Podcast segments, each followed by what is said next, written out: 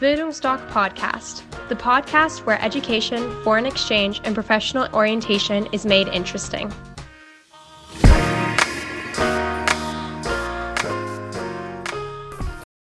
Hallo, liebe Zuhörer. Ich begrüße Sie ganz herzlich wieder zu einem neuen Podcast der Bildungsdoc Akademie in Dresden. Heute geht es um das beliebte Thema Work and Travel und dazu das Special Japan.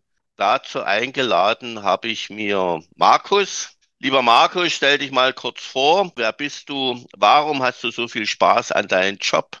Warum liebst du ihn über alles? Ja, vielen Dank für die freundliche und herzliche äh, Begrüßung und Vorstellung. Ja, wir äh, sind auch sehr, sehr froh, dass wir mit euch äh, zusammenarbeiten dürfen. Äh, ich bin Markus. Äh, ich arbeite seit äh, fast acht Jahren für Wayers, bin Leitung von Produkt und Finanzen und ja, bin in dem Zuge auch schon ja, viel rumgekommen, auch schon vorher. Das heißt, ich habe jetzt schon über 70 Länder äh, schon selbst bereisen oder bereisen dürfen, ja, und davon auch einige, einige Zielländer äh, von Weyer selbst, ja, Produkte sehr, sehr spannend, äh, gerade die Produktentwicklung äh, und ja, vor allem war es jetzt sehr, sehr äh, interessant und aufschlussreich, äh, nach Japan zu reisen. Es war meine ähm, erste Reise nach Japan, hab, kenne zwar schon viele Länder in Asien, aber Japan war doch äh, sehr, sehr besonders und von daher freue ich mich umso mehr, dass wir jetzt auch eine neue Programme äh, in Japan entsprechend unseren Teilnehmern zur Verfügung stellen können. Ja. Ich habe jetzt äh, nee, aktuell recherchiert. Ich weiß nicht, ob wir die einzigen seid, die jetzt Work and Travel Japan anbieten.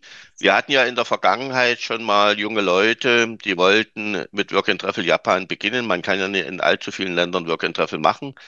Und da die noch nie ein Auslandsjahr gemacht haben, habe ich ihnen empfohlen, dass sie sich erstmal das Rüstzeug in Kanada, Australien, Neuseeland holen, wo er sich die Work-and-Traveler-Szene trifft. Aber jetzt natürlich mit den neuen Programmen, die Interessenten, weil ich finde es auch unheimlich spannend. Ich freue mich jetzt auch auf den Podcast, auf deine Ausführung, weil für mich ist es auch Neuland äh, können ja unsere Interessenten sofort in Japan starten. Warum habt ihr Japan aufgenommen? War das jetzt dein persönliches Interesse oder was hat euch da getrieben? Ähm, na, zum einen sind mehrere Gründe. Ähm, zum einen ist Japan schon auf jeden Fall ein, ein, ein Trendziel, gerade für die junge Generation, das heißt Gen Z, äh, die dann einfach nach ein paar anderen Zielen suchen.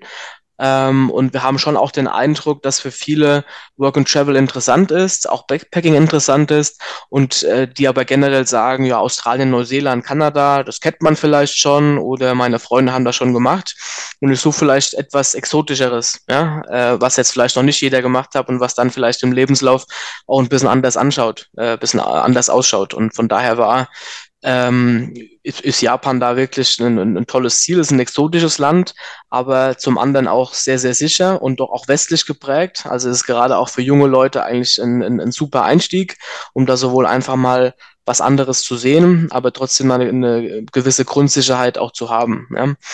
Ähm, es gibt ja generell nur wenige Länder oder nicht so viele Länder, die auch das Work and Travel Visum anbieten.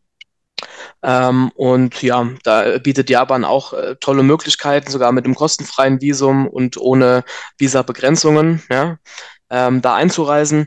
Ähm, die Jobmöglichkeiten war ich trotzdem überrascht, dass die auch äh, gut aussehen, ähm, auch für Leute mit keinen oder wenig ja Japanischkenntnissen. Ja, und von daher war es für uns naheliegend äh, zu sagen, äh, dass das sollte eine neue Option sein für unsere Teilnehmer. Japan, Sprachkenntnisse. Das würde mich mal interessieren. Für wem ist das Programm geeignet?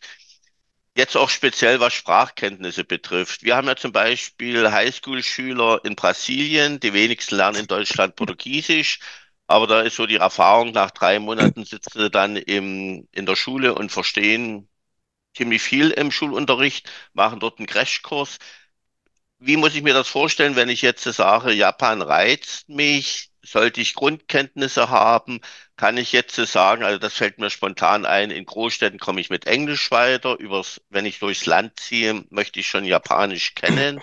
Sag mal was von deinen Erfahrungen oder wie das angedacht ist. Aber man muss ja auch wieder unterscheiden, ist man jetzt quasi ähm, regulärer Tourist ja, für einen Kurzzeitaufenthalt oder ist man wirklich halt auch länger vor Ort, wie bei uns bei einem Work-and-Travel-Aufenthalt. Prinzipiell kommt man schon in Japan mit Englischkenntnissen zurecht. Also ich selbst habe ja jetzt die, die Großstädte Tokio, ja, die größte Metropole der Welt und Tokio, wo wir unsere Work-and-Travel-Programme anbieten, habe ich besucht, plus halt noch ein paar Tagesausflüge. Ähm, man kommt da schon mit Englisch zurecht, aber auch nicht überall. Ja, gerade wenn man jetzt in der U-Bahn ist und die U-Bahn-Beamten selbst, man kann Glück haben und die, und die verstehen einem oder in den Sehenswürdigkeiten. Ähm, aber kann auch durchaus sein, dass die halt nicht oder ein nicht perfektes äh, oder kein gutes Englisch verstehen. Ähm, Japan selbst ist aber, ja, wie man es wahrscheinlich auch schon von anderen ge gehört hat, äh, aber ich war selbst auch sehr fasziniert, ist halt sehr, sehr technisch affin.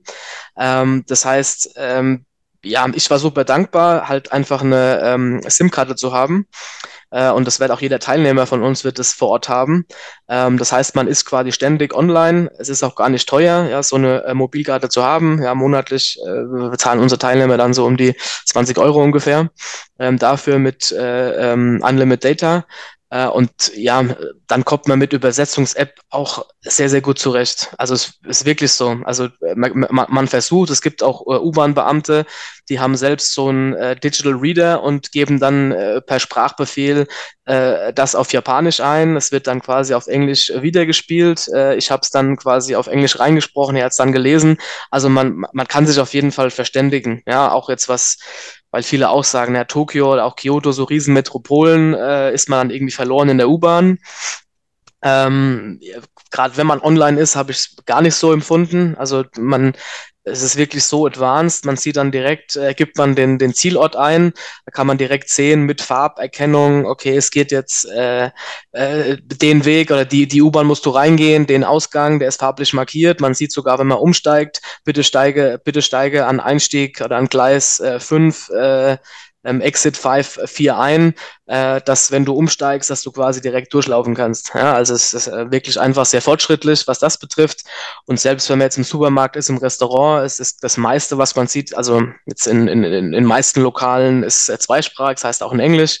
Aber man sieht auch schon ja Supermärkte oder, oder Restaurants, wo es nur auf Japanisch steht. Und dann, äh, was ich gemacht habe und was auch unsere Teilnehmer, die ja noch wahrscheinlich etwas technisch affiner sind als ich, äh, da hat man einfach eine, eine Übersetzer-App, ja, wie Google Lens zum Beispiel, gibt den Text ein, dann sieht man, ähm, sieht man quasi die Übersetzung. Ja, von daher kann man sich ähm, gut verständigen. Ja, man kommt äh, zurecht, sowohl in den, in den Städten, wo es halt noch etwas ja, Englisch verbreiteter ist, als auch im Land. Ja, also man kommt auf jeden Fall zurecht. Man muss jetzt ein bisschen differenzieren natürlich, wenn man jetzt länger arbeitet in einem äh, in, in einer Arbeitsstelle. Ähm, ist es schon, also raten wir schon, dass man äh, Grundkenntnisse im Japanischen hat. Ja, man kann ganz ohne Kenntnisse, ohne Japanischkenntnisse prinzipiell starten. Ähm, wir haben auch, äh, wir bieten ja auch einen optionalen Sprachkurs an, den wir auf jeden Fall empfehlen, äh, vor allem auch für Anfänger, aber auch für Fortgeschrittene ähm, damit man zumindest so auf ähm, ja die ja, generell einfach ein wenig kommunizieren kann, andere versteht. Ähm, selbst wenn es Jobs sind, wo man jetzt nicht den direkten Kundenkontakt hat oder, sag ich mal, nur Kundenkontakt mit Touristen zum Beispiel, bei Touristenrestaurants oder Hotels, wo man dann ähm, ja jetzt nicht, nicht unbedingt nur Japanisch benötigt, ist es manchmal schon hilfreich, äh, da Grundkenntnisse zu haben, gerade weil es auch Mitarbeiter gibt, die vielleicht nicht äh, englisch mächtig sind, dass man einfach also Grundbefehle oder eine Grundkommunikation einfach führen kann. Ja? Aber prinzipiell kommt man ähm, auch schon mit Englisch äh, ganz gut zurecht. Was die Sprachkenntnisse betrifft, denke ich mal, wahrscheinlich schon in einem halben Jahr. Ich habe jetzt im Internet einiges gesehen über künstliche Intelligenz, dass man sich solche kleine Geräte umhängt und dann wird es automatisch übersetzt. Also ich denke mal, da wird es wahnsinnige Entwicklung geben, aber wer in Japan ist, denke ich mal, so die Grundkenntnisse wird er sehr schnell lernen. Vielleicht kannst du mal eins machen, bevor ich äh, weitere Fragen stelle. Wir haben jetzt Interessenten, die sich für Japan interessieren. Wie geht denn das so vonstatten? Wir haben ja gerade was jetzt in Neuseeland, Australien, Kanada betrifft, sind ja die meisten, die das machen oder bisher fast alle. Da wird ja das Visum beantragt. Also ihr gebt immer Hilfestellung. Mit einer Blaupause kann man das Visum beantragen. Dann gibt's nochmal eine Beratung, Abflugtermin und so weiter. Wie läuft das jetzt bei Japan ab? Du sagtest ja gerade, das Visum gibt's kostenfrei. Da gibt's sicherlich Hilfestellung. Gibt so einen Infotag in Tokio? Ist Tokio jetzt die einzige Stadt, wo man hinfliegt? Gib mal so ein paar allgemeine Daten, wie so die erste Woche aussieht, beziehungsweise was im Vorfeld durch euch gemacht wird. Ja, da fange ich erstmal an bei der, bei der Reisevorbereitung selbst. Ähm, ja, klar, es ist erstmal eine, eine, eine Anmeldung, ja, äh, generell über, über euch kann erst so die, der, der, der Erstkontakt stattfinden mit der, mit der Beratung, ähm, danach gerne mit unseren äh, Reisespezialisten, entweder wenn die Buchung schon feststeht, ansonsten, ja, sind wir auch natürlich gerne für Fragen da. Ähm, ja, mit der Buchung selbst äh, bekommt man automatisch auch schon Zugang zu einer Online-Knowledge Base, ähm, so heißt das. Ähm, das heißt, da sind schon sehr, sehr viele Informationen zu Leben, Arbeiten, äh, Visum in Japan sind da hinterlegt. Ja, viele Informationen auch, äh, auch in Deutsch, teilweise in Englisch. Das heißt, da kann man schon sehr, sehr gut äh, vorbereiten auf die Reise selbst. Ähm, es ist, auch, es ist auch eine detaillierte äh, Infostellung äh, bezüglich Visum ist dahinterlegt. Äh, was zu beachten ist, es ist, es ist, äh, ist zwar relativ einfach oder es sind relativ wenige Hürden, ähm, aber es ist immer noch eine persönliche. Ähm, äh, man muss noch quasi persönlich zur Botschaft oder zum Konsulat ähm, gehen. Ähm, das heißt, die, ja, die generelle Botschaft von Japan ist in Berlin, aber außerdem auch noch möglich in München, Berlin äh, und Frankfurt, glaube ich äh, für Österreich in, in Wien. Ähm, genau, und dort kann man, ähm, ja, muss man einige Unterlagen vorbereiten, wie ähm, man muss schon grob ein bisschen erzählen, was ist der Reiseplan, Motivationsletter, einen, Lebenslauf schon vorher erstellen. Äh, man muss das Flugticket schon gebucht haben, Vorliegen einer, einer Reisekrankenversicherung. Ähm, ja, und dann gibt es jetzt relativ seltene Fälle, dass das Visum nicht beantragt wird, wenn man sich an diese Regeln quasi hält. Ja, also das sind so die, die Vorbereitungen an sich. Äh, vor der Abreise gibt's äh, von unserem Team noch ein äh, quasi Online-Vorbereitungsseminar, so ein kleines, wo noch, ja, das sind so einige Wochen vor Abreise, wo noch Fragen gestellt werden können, wie kommt man an, äh, was muss man beachten. Ja? Ähm, genau, das ist so zur Reisevorbereitung. Ähm, zum Ablauf selbst. Ähm, es gibt bei uns ich glaube, äh, für 2024 ungefähr zehn Starttermine, die jeweils am Freitag sind.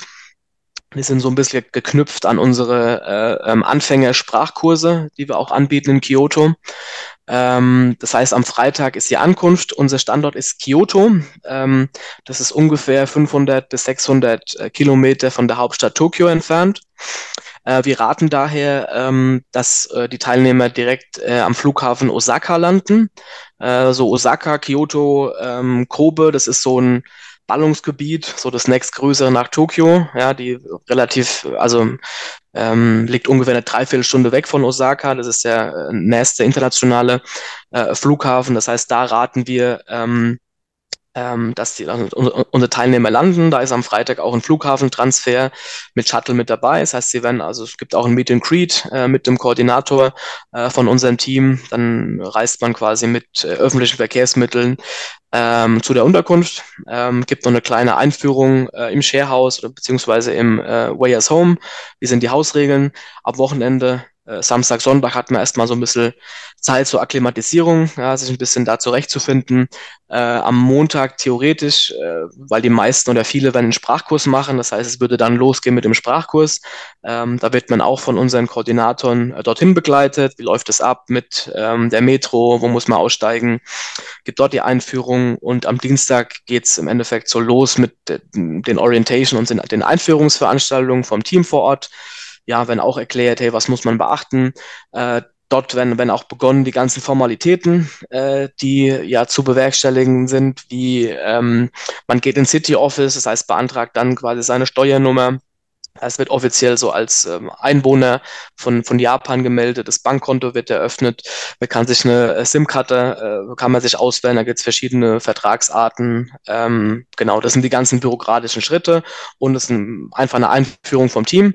Ähm, das, ähm, das äh, Büro unseres, äh, unseres Partners vor Ort ist direkt ähm, in der Unterkunft drin. Das heißt, sie haben da gewisse Sprechstunden, ähm, viermal oder sogar fünfmal am, äh, in der Woche, äh, wo man auch reingehen kann, sich normale Infos abholen kann. Äh, in den Büroräumlichkeiten findet, finden auch die ganzen Infoveranstaltungen statt.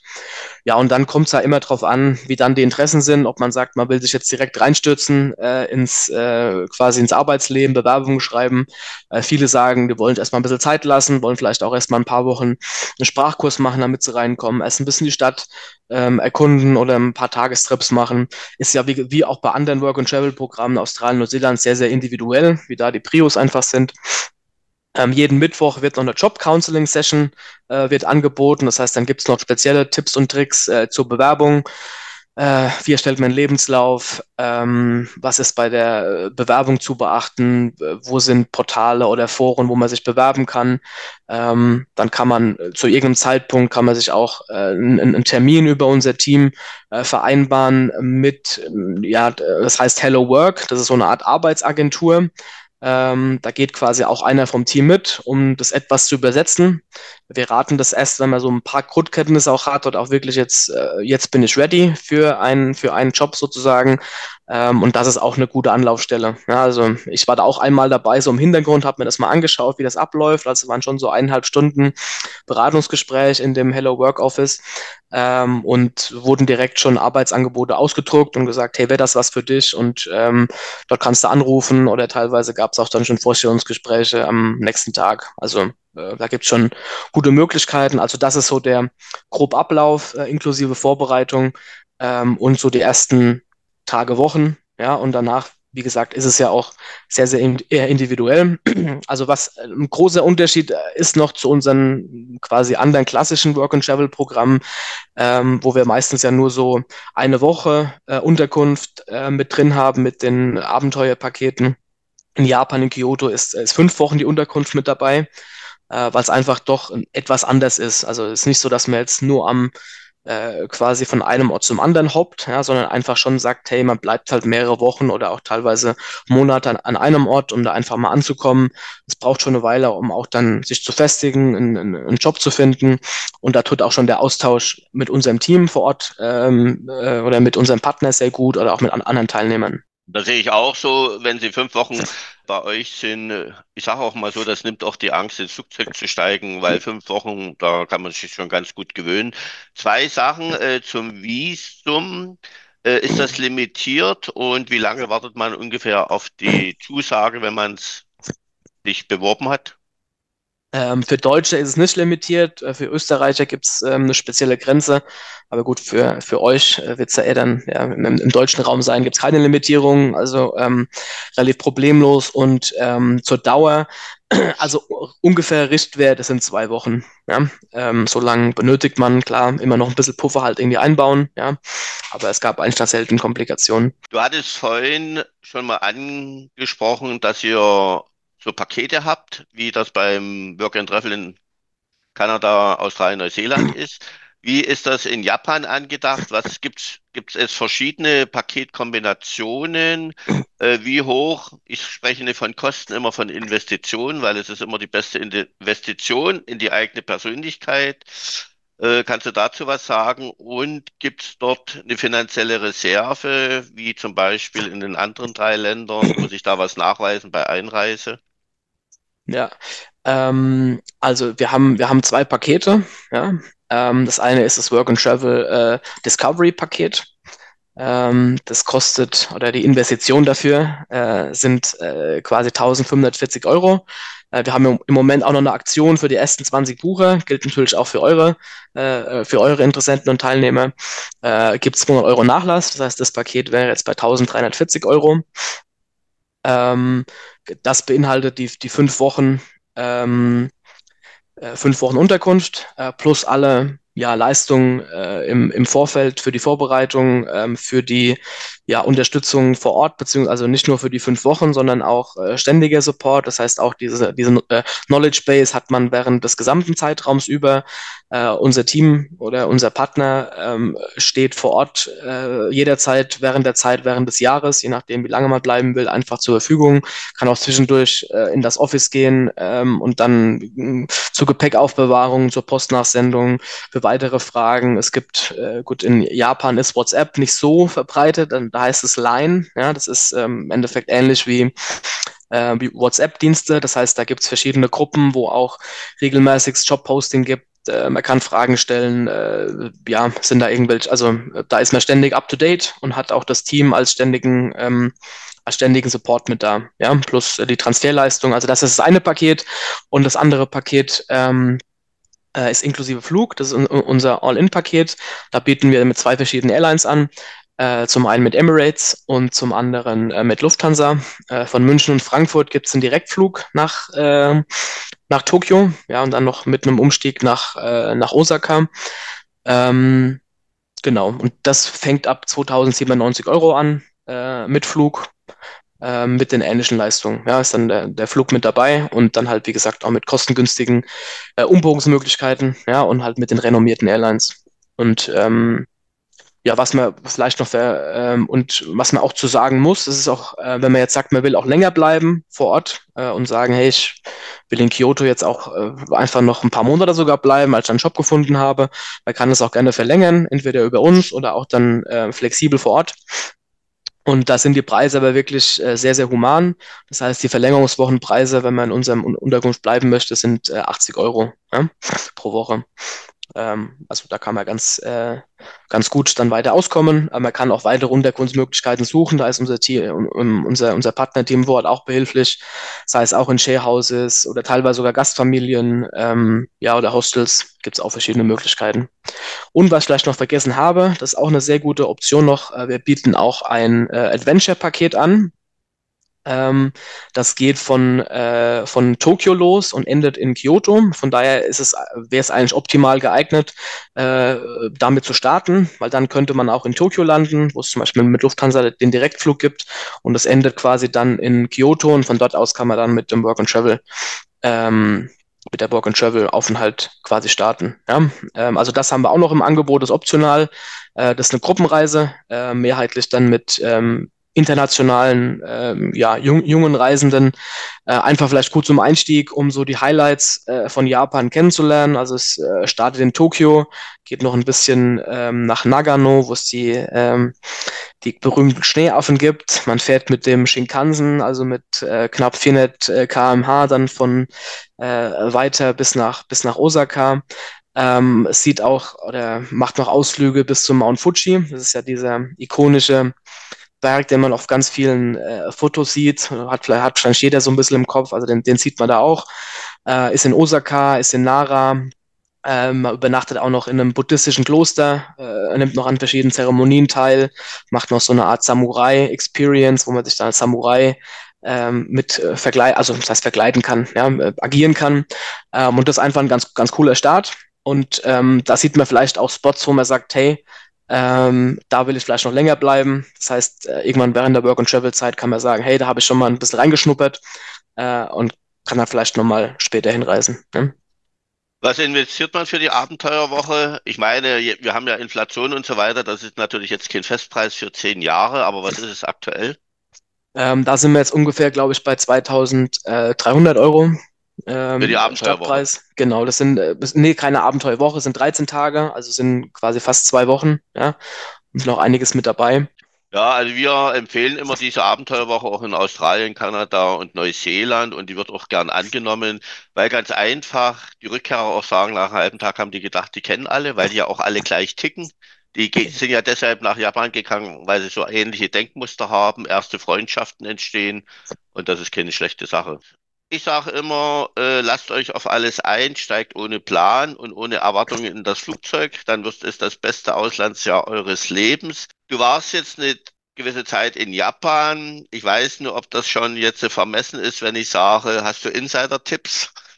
Hast du etwas, wo du sagst, das sollte man mitnehmen? Du hast ja jetzt schon gerade ein paar Sachen angesprochen, die man sollte sich vielleicht mal in Japan können.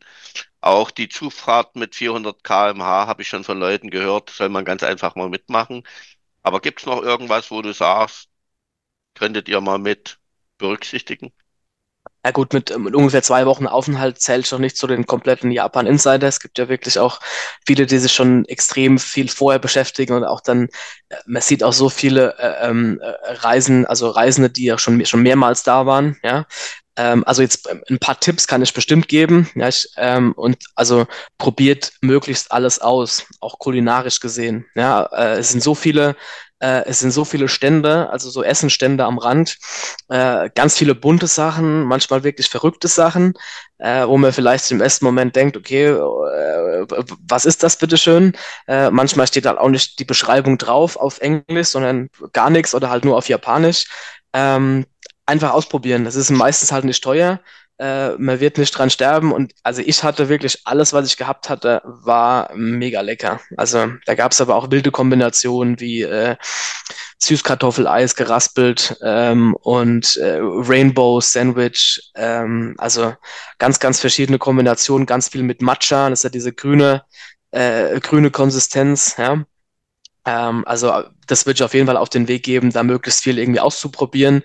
Ähm, auch ähm, wirklich auf die Japaner ähm, selber zugehen, sehr höflich zugehen. Es ist schon auch eine spezielle Kultur, die schon auch bestimmt jetzt auch in, letzt, wenn man es zum Beispiel mit Australien vergleicht, die ja, ja, äh, good day mate, die kommen direkt auf dich zu. Das sind die Japaner, glaube ich, einfach ein bisschen anders und zurückhaltender, aber auch extrem freundlich. Ja, also ähm, und da durchaus höflich und freundlich auf dich zugehen, weil dann merken sie auch, hey, du, du bist angekommen, ähm, auch gerne so ein paar Wörter halt wirklich auch auf Japanisch, dass die auch merken, hey, man, äh, man versucht sich in die Kultur mit einzubringen. Also als wir in, Kyoto zum Beispiel angekommen sind, wir haben ein, äh, ein Airbnb gebucht ähm, und äh, die Adresse war da irgendwie, wurde falsch angezeigt. Also bin ich irgendwann im falschen Gebiet gelandet und ähm, habe dann jemand gefragt und die hat gleich ihre Nachbarn geholt ähm, und haben dann versucht auf Englisch dann irgendwie irgendwie äh, zu erklären, wo die Unterkunft liegt. Und dann habe ich glaube ich verstanden. Und ähm, sind die eine hat dann mein Handy in die Hand genommen und äh, ist dann vorgelaufen und also nee, nee ich finde den Weg schon und nee, nee sie bringt mich jetzt darüber und hat mich dann so fünf Minuten hat sie uns dann dahin gebracht ja also wirklich sehr sehr freundlich ähm, die die Leute vor Ort und ähm, ja es dauert vielleicht ein bisschen besser um mit denen halt intensiver ein bisschen in, ins Gespräch auch zu kommen. Aber wenn ihr die Offenheit habt, ähm, ja, versucht es einfach aus. Ja. Das sind so die Tipps. Und jetzt gerade was Kyoto betrifft, das ist ja die Stadt, die wir anbieten. Ähm, ja, also ich finde die Stadt, finde die Stadt mega. Ähm, ist schon auch sehr touristisch, ja, sind, sind viele Touristen vor Ort, kommt auch ein bisschen auf die Jahreszeit drauf an.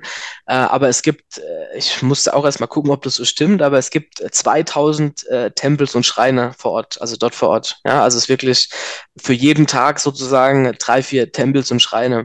Und wenn man es ein bisschen damit auseinandersetzt, findet man auch immer dann Tempel, die auch wirklich auch ähm, ja sehr einsam sind, auch ein bisschen halt spiritueller sind, wo man auch mal, oder Gärten, die wirklich extrem schön angelegt sind, so wie wir sie auch kennen, so im, im äh, Zen-Stil.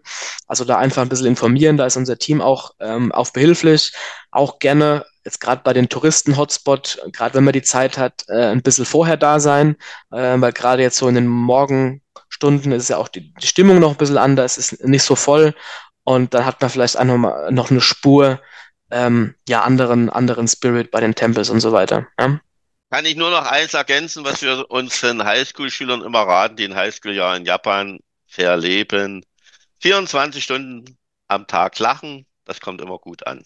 Ja, und es kommt zurück. Also das auf jeden Fall. Also wenn man freundlich durchläuft, auch in der, in der Metro, in den Straßen, wenn man dann offen ist, also Japaner lachen, lachen einem auch extrem häufig an. Ja, und ja, so als, als, als Tourentipp, ähm, also man, man, kommt ja in Osaka an und Kyoto selbst ist auch ähm, relativ nah zu Osaka selbst. Ähm, und Osaka fand ich super spannend. Ähm, ist quasi mit, ja, mit dem Zug eine Dreiviertelstunde ungefähr, eine Stunde hin, je nachdem, welche Verbindung man sich aussucht. Äh, das ist so ein bisschen Tokio im Kleinformat. Ja, da gibt es so zwei drei, zwei, drei Straßen, äh, wo man auch so einen verrückten Laden nach dem anderen sieht. Und in Tokio ist es eher, also Tokio ist riesig ich glaube, gerade für junge Reisende wird man da vielleicht am Anfang so ein bisschen, ein bisschen äh, erschlagen.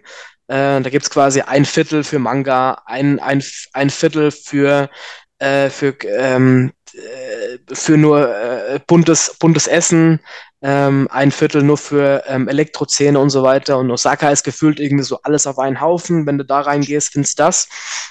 Äh, auch das Nachtleben ist da sehr, sehr äh, interessant zum Shoppen. Also hat man hat eigentlich so in, in, in einer Stadt oder in ein, ein, zwei Vierteln hat man so ein bisschen Tokio im Kleinformat. Ja, auch jetzt so was, was Manga, ähm, Anime betrifft, was ja trotzdem auch viele Junge auch anspricht, findet man dort auch viele Anlaufstellen. Ähm, also das gerade, wenn man jetzt am Wochenende Zeit hat, ist das eine super Anlaufstelle. Also Markus, äh, ich muss eins sagen, so wie so intensiv wie du erzählst, Hast du in Japan überhaupt geschlafen? also, äh, ja, äh, ja, habe ich auf jeden Fall. Ja. Aber wir ja, wollten schon natürlich auch äh, tief eintauchen, um da auch einiges äh, mitzubekommen. Ja.